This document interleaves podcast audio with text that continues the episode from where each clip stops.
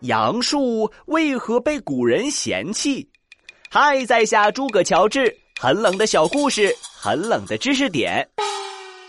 古人不喜欢杨树，因为风一吹，杨树就会发出萧萧呜声，像一个人哭泣一样，让人听了十分哀愁。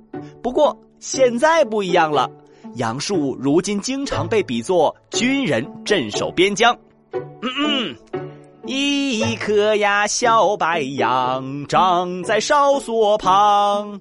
根儿深，干儿壮，守望着北疆。好了，今天就到这里，下次再带你们去穿越，拜拜。